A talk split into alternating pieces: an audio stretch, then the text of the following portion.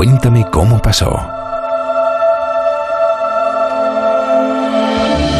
Hace 1500 años, en Cubillejo de la Sierra, una zona que se llama Los Rodiles, en Guadalajara, resulta que vivieron unos antepasados nuestros de los que apenas sabemos muchas cosas. Ellos fueron los visigodos.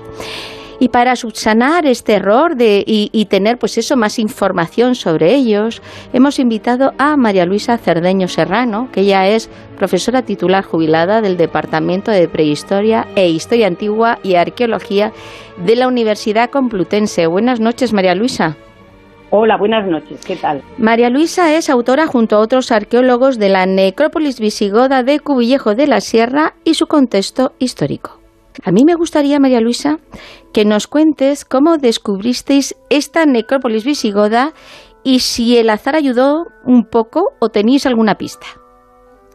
Pues verdaderamente fue un hallazgo casual, totalmente imprevisto, porque nuestro proyecto principal eh, estaba centrado en el Opidum celtibérico de los Rodiles, está justo al lado, y ahí, porque además nosotros somos especialistas sobre todo en, en los pueblos prerromanos de la meseta pero justamente, pues como a 100 metros del gran, del gran poblado, eh, se tenían noticias de otro pequeño poblado más antiguo, de principios de la Edad del Hierro, que se habían encontrado cerámicas hacía ya bastantes años y queríamos sondearlos precisamente para ver un poco la secuencia cultural.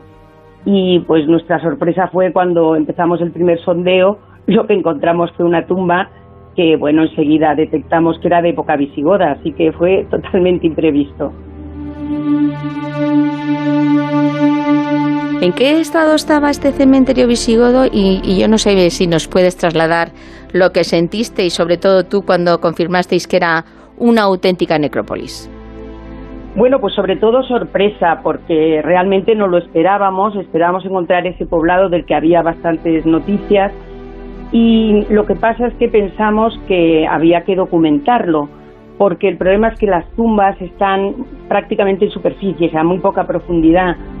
Y, entonces, claro, al menos pensamos que había que documentarlo por si sufría daños o bien medioambientales o, por, por gente que anduviese por allí, por lo menos tenerlo bien documentado. Y esa fue nuestra idea, a pesar de que se salía de nuestros de nuestros esquemas históricos, ¿no? que no era lo que esperábamos encontrar pero realmente ha sido, ha sido gratificante porque mm, hay pocos, ya, pocas necrópolis visigodas en aquel entorno, en la zona de Molina de Aragón, que estén documentadas con metodología moderna.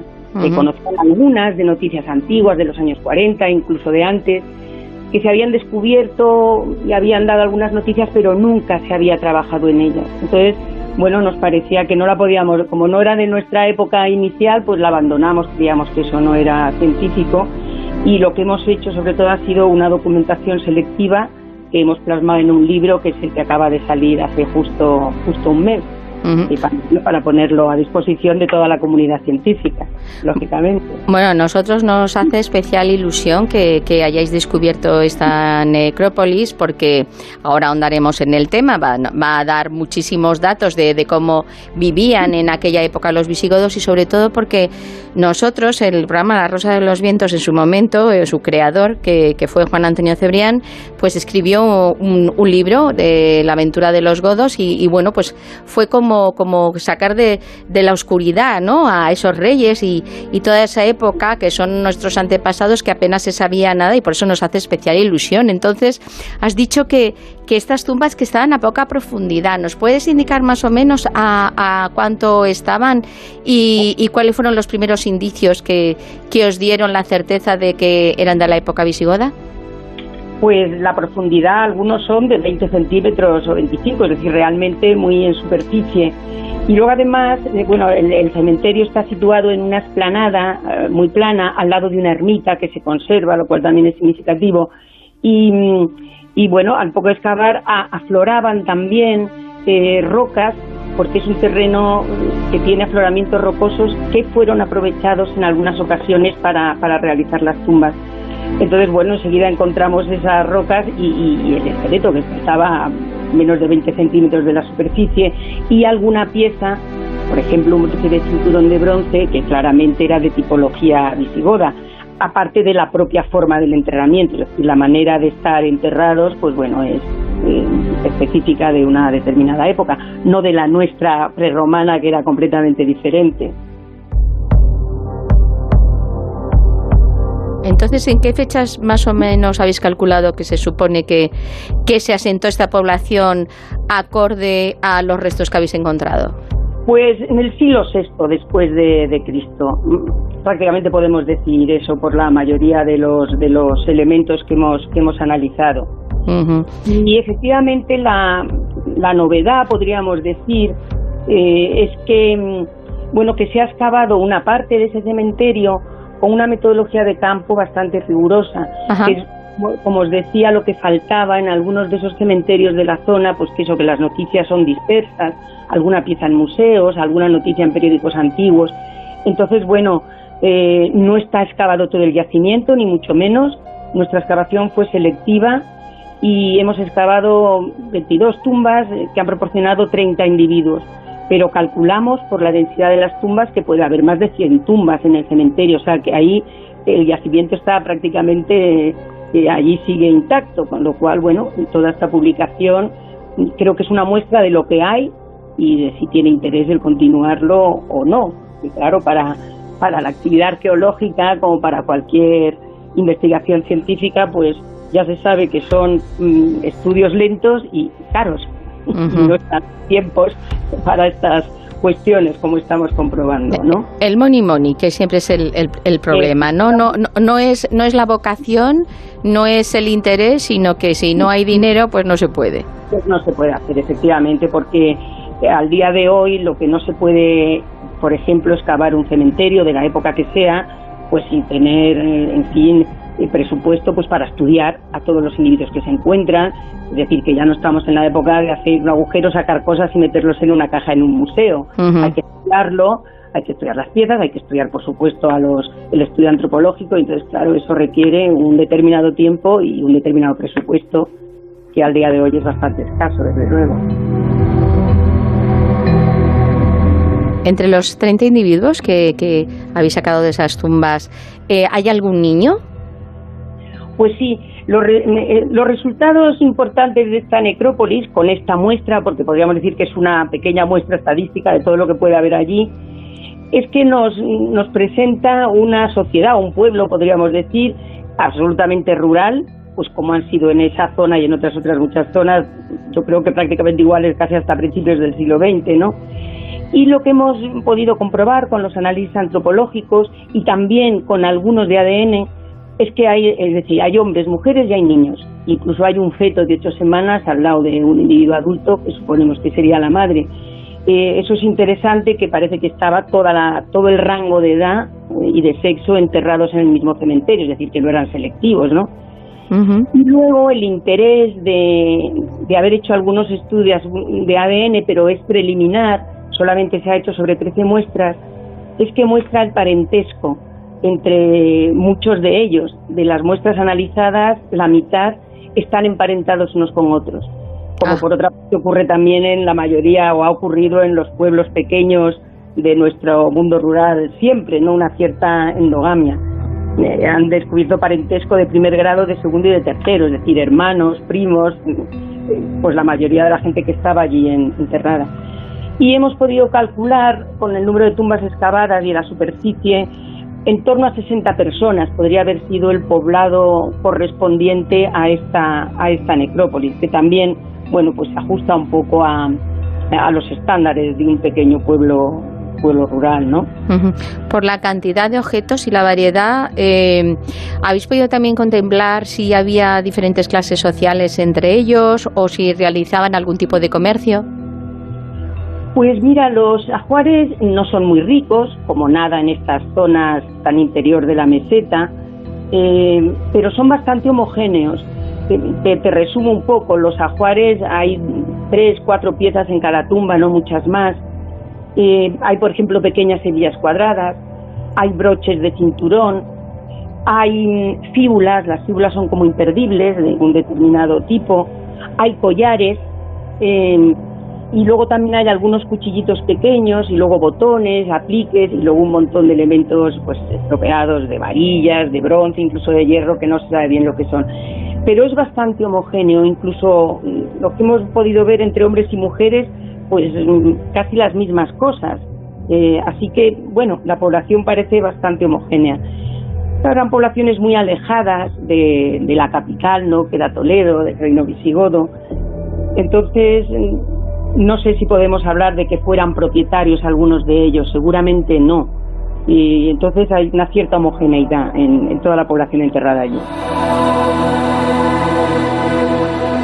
¿Siguen un poco eh, el ritual o la forma de enterramiento que tenían los visigodos? Porque no sé si por la época ellos eran cristianos arrianos o, o, no sé, eh, por los indicios que habéis encontrado. Sí, mira, los, los enterramientos son todos iguales, realmente, y es lo, la norma en todas las necrópolis, en todas las necrópolis visigodas. Eh, son enterramientos de inhumación, claro, es decir, se introduce el cadáver en una fosa, en una estrecha fosa en el suelo, en posición de cúbito supino y con las manos unos sobre el pecho y otros a lo largo del, cuerpo. Y se enterraban en cistas, o sea, o en una fosa simple o en cistas delimitadas como por lajas de piedra grandes o, como te he indicado antes, esos afloramientos del propio terreno se han aprovechado en alguna ocasión como para que hiciera de pared de la fosa, de la tumba. y entonces, bueno, aprovechando pues lo que tenían. Y luego lo interesante también es que todos estaban enterrados en ataúdes o en parihuelas porque hemos encontrado las maderas. Prácticamente en todas las tumbas se conservan, se conservaban bastantes fragmentos de madera, así distribuidas como a lo largo del cuerpo, es decir, como si hubiera sido un ataúd. Eh, claro, la zona es muy seca y quizá eso ha propiciado que se conservara bastante madera en relativas buenas condiciones. Y luego también hemos encontrado en casi todas clavos de hierro, con los que estarían claveteados los, ataúdes, y también lo que bueno lo que llaman grapas, como, sí, como una especie de grapas de hierro como para las esquinas de los ataúdes, como así cuadradas, eh, con unas grapas de hierro cuadradas que estarían en las esquinas de los ataúdes. Con lo cual, bueno, pues, eh, bueno, pues se sabe un poco la estructura de la tumba. Y luego la forma ritual, pues es la que te decía que corresponde prácticamente a todas las necrópolis visigodas. La cabeza del individuo, de los individuos hacia el oeste, en todos los casos, solamente uno está ligeramente desviado, quizá porque aprovechan una roca y claro, siguen la dirección de la roca, pero todos están con la cabeza hacia el oeste, de manera que los ojos del difunto miran hacia el este, que es por donde sale el sol, que se supone que es la metáfora de la resurrección de Cristo, que bueno, era un poco la, la, eh, la norma, dijéramos, establecida en, en la liturgia de enterramiento. Así que bueno, pues encaja bastante con todo lo que se conocía, ¿no? Eh, ¿Es cierto que un individuo ha aparecido con las dos monedas típicas que se ponían en la cuenca de los ojos, como, como para pagar eh, el, el barquero, ¿no? El tránsito hacia el otro mundo. Sí, eso pueden ser reminiscencias, efectivamente, todavía, llamémosle hispano-romanas, ¿no? En uno de los casos hemos encontrado una moneda junto al, al, esqueleto. Se solía poner en la boca también, que decían que era que podía ser, ¿eh? eh una reminiscencia de esta costumbre antigua romana de poner una moneda que era con lo que pagaban el, al barquero Caronte para que les pasara a el Hades, ¿no? Así que sí, esa es una de las eh, también de las curiosidades, si queremos decirlo decirlo así.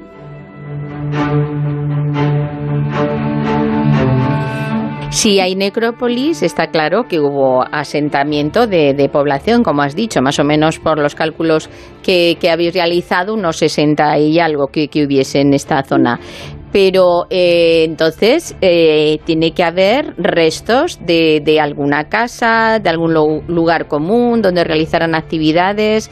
¿Eso también tenéis pensado, eh, aunque sé que también es necesario el dinero, eso también está pensado si se continúa el proyecto de buscar e intentar localizarlo?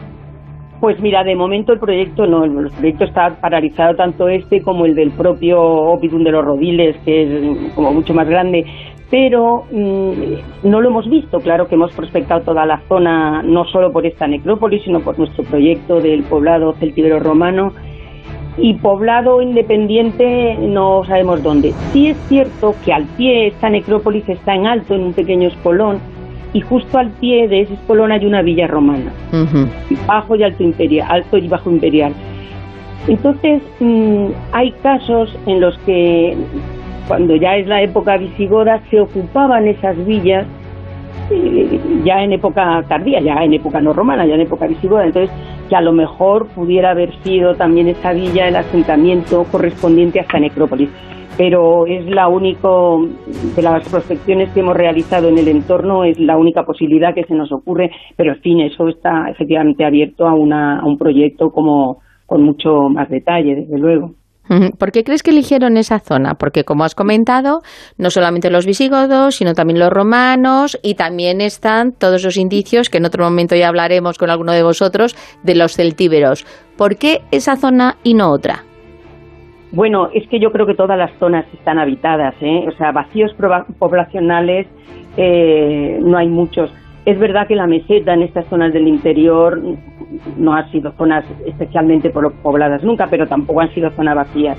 Entonces, justo en este punto de Cubillejo de la Sierra, lo que hemos visto con nuestro proyecto, sobre todo ya digo que centrado en el, en el de los Rodiles, que es nuestra especialidad realmente, es que en el entorno, en un entorno de no más de, de un kilómetro, hay un poblado de la Edad del Bronce, ese poblado pequeñito que está debajo de la necrópolis visigoda de la primera edad del hierro, es decir, a lo mejor del año 700, del año 600 antes de Cristo, te hablo. Luego está el gran Opidum de los Rodiles, con una gran muralla, que es el que eh, luego seguimos trabajando en él, que es del final de la Segunda Edad del Hierro, es decir, del final de la cultura celtibérica, justo en el momento en que llegan los romanos, y hay vestigios importantes de ello. Luego está la villa romana al pie de, este, de esta loma, y luego eh, la necrópolis visigoda, es decir, que hay poblamiento visigodo. Y luego a partir de ahí ya eh, los pueblos actuales, que son pueblos medievales, de origen medieval, ¿no? Es decir, que ha habido una continuidad, una secuencia poblacional continuada y sin interrupciones, yo creo que prácticamente siempre. Claro, pero, también me imagino, María Luisa, que por la riqueza de la tierra, que tendrían agua, tendrían forma de, de sacar eh, pues eso, con la agricultura, lo que sembraran o ganadería, no sé, eso me imagino que, demandarían, claro, para poder vivir ahí durante tiempo.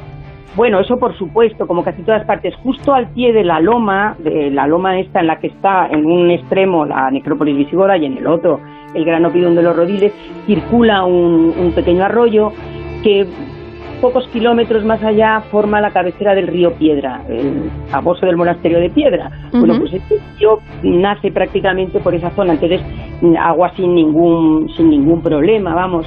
Y luego es verdad que justo esta zona de la comarca de Molina de Aragón eh, quizás sea la más propicia para la agricultura, porque ya sabéis que esa zona son tierras, son tierras ásperas, de agricultura de no muy buena calidad, básicamente ganadera, ha sido siempre esa zona, pero justo aquí en la zona de Cubillejo, pues sí que es quizá la más apta para, para cultivos, sobre todo de cereal y vamos, eso lo hemos encontrado en otros yacimientos, pues trigo, cebada y mijo se encuentran en casi todos los yacimientos antiguos de la zona. En la necrópolis justamente no hemos encontrado eso, claro, no era previsible, pero vamos, en todos los alrededores sí suponemos que en esta época pues lo mismo, ¿no? La ganadería era básicamente, en los yacimientos que hemos podido verlo, pues de ovejas o bicápidos, vamos, básicamente. O sea que sí, más o menos como ha sido durante eh, muchos siglos.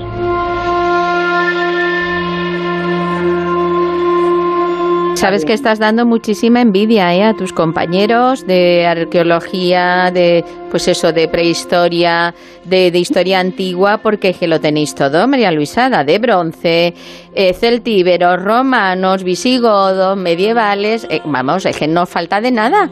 Pues no, aquí no falta de nada, desde luego, y además hay que decir que está bastante intacto, porque son zonas que no han sido muy atractivas, demasiado atractivas para la investigación, porque bueno, están ahí un poco perdidas, con lo cual son yacimientos de casi todas las épocas que están en buen estado de conservación. La pena es, como ya digo, el abandono en el que están sumidos en este momento, pero bueno, hay que tener esperanza de que se reactive un poco la, eh, todos estos proyectos arqueológicos que además, ya aprovecho para decirlo, tuvieron bastante buena repercusión social, porque eso es otro aspecto que es importante y que nuestro equipo siempre ha cultivado, la relación con la sociedad del entorno, porque no podemos olvidar que esto es parte del patrimonio arqueológico y si la gente que vive allí no lo conoce, pues no puede valorarlo y no puede conservarlo y no puede transmitirlo, con lo cual es importante.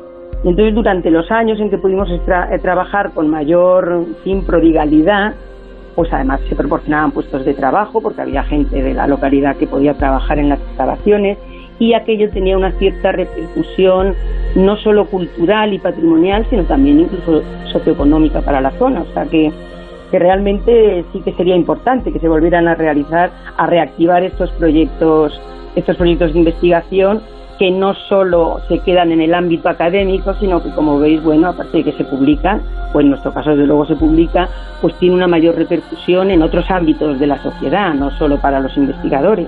Pues sí, porque mira, en cuanto tenemos la mínima oportunidad, nos vamos a Egipto, que está prácticamente todo expoliado, nos vamos a, Roma, que tres cuartos de lo mismo, que está todo así por capas, jolín, pues si tenemos aquí en España nuestros propios yacimientos con esta cantidad de información, tenemos eh, arqueólogos y profesores titulados como vosotros, que sabéis perfectamente analizar, datar, pues igual que se recrean cualquier otro poblado, aunque solamente queden restos, dicen, porque hay gente así como muy bruta que dice, si esos son piedras o, o son trozos ya que están oxidados. No, por favor, es que esto es historia, todas estas piezas que se encuentran, lo que están hablando es de la historia de nuestro país y de gente que vivía en nuestro país y que nos da muchísima información. Entonces, si con los medios adecuados se puede recrear un poblado, aunque sea eh, digitalmente, te pueden, nos podéis decir decir cómo vivían ellos, eh,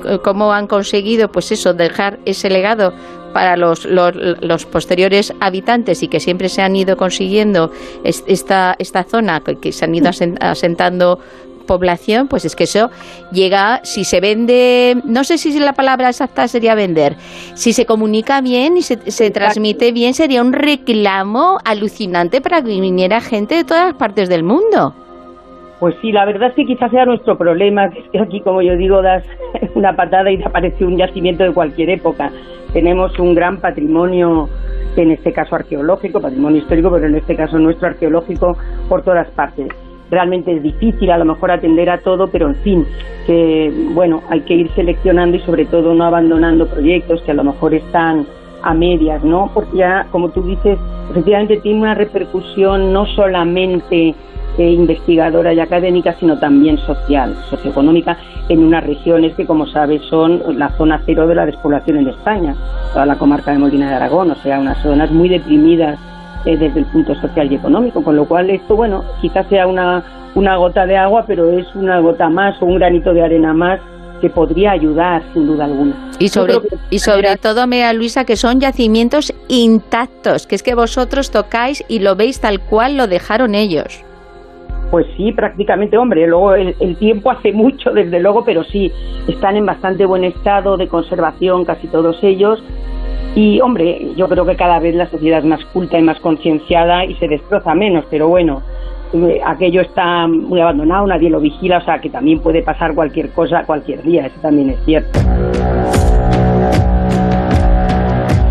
Bueno, pues eh, desde La Rosa de los Vientos vamos a, hacer seguimiento. En otro momento eh, a ti o a otro compañero eh, os convocaré para que me contéis pues esos hallazgos también celtíberos, que es vuestra especialidad, y, bueno, y, también los hallazgos romanos. Y, darte las gracias, María Luisa, por compartir este gran hallazgo con, con nuestros oyentes, que recordamos que eres profesora titular jubilada del Departamento de Prehistoria, Historia Antigua y Arqueología de la Universidad Complutense. Ahí nada. Bueno, pues muchas gracias a vosotros por divulgar todos nuestros trabajos. Y ya sabéis, queridos oyentes, que yo sé que sois muy, muy curiosos, que si necesitáis más información sobre los visigodos y sobre nuestros antepasados, pues tenéis el libro La necrópolis visigoda de Cubillejo de la Sierra y su contexto histórico, porque ya está a vuestra disposición.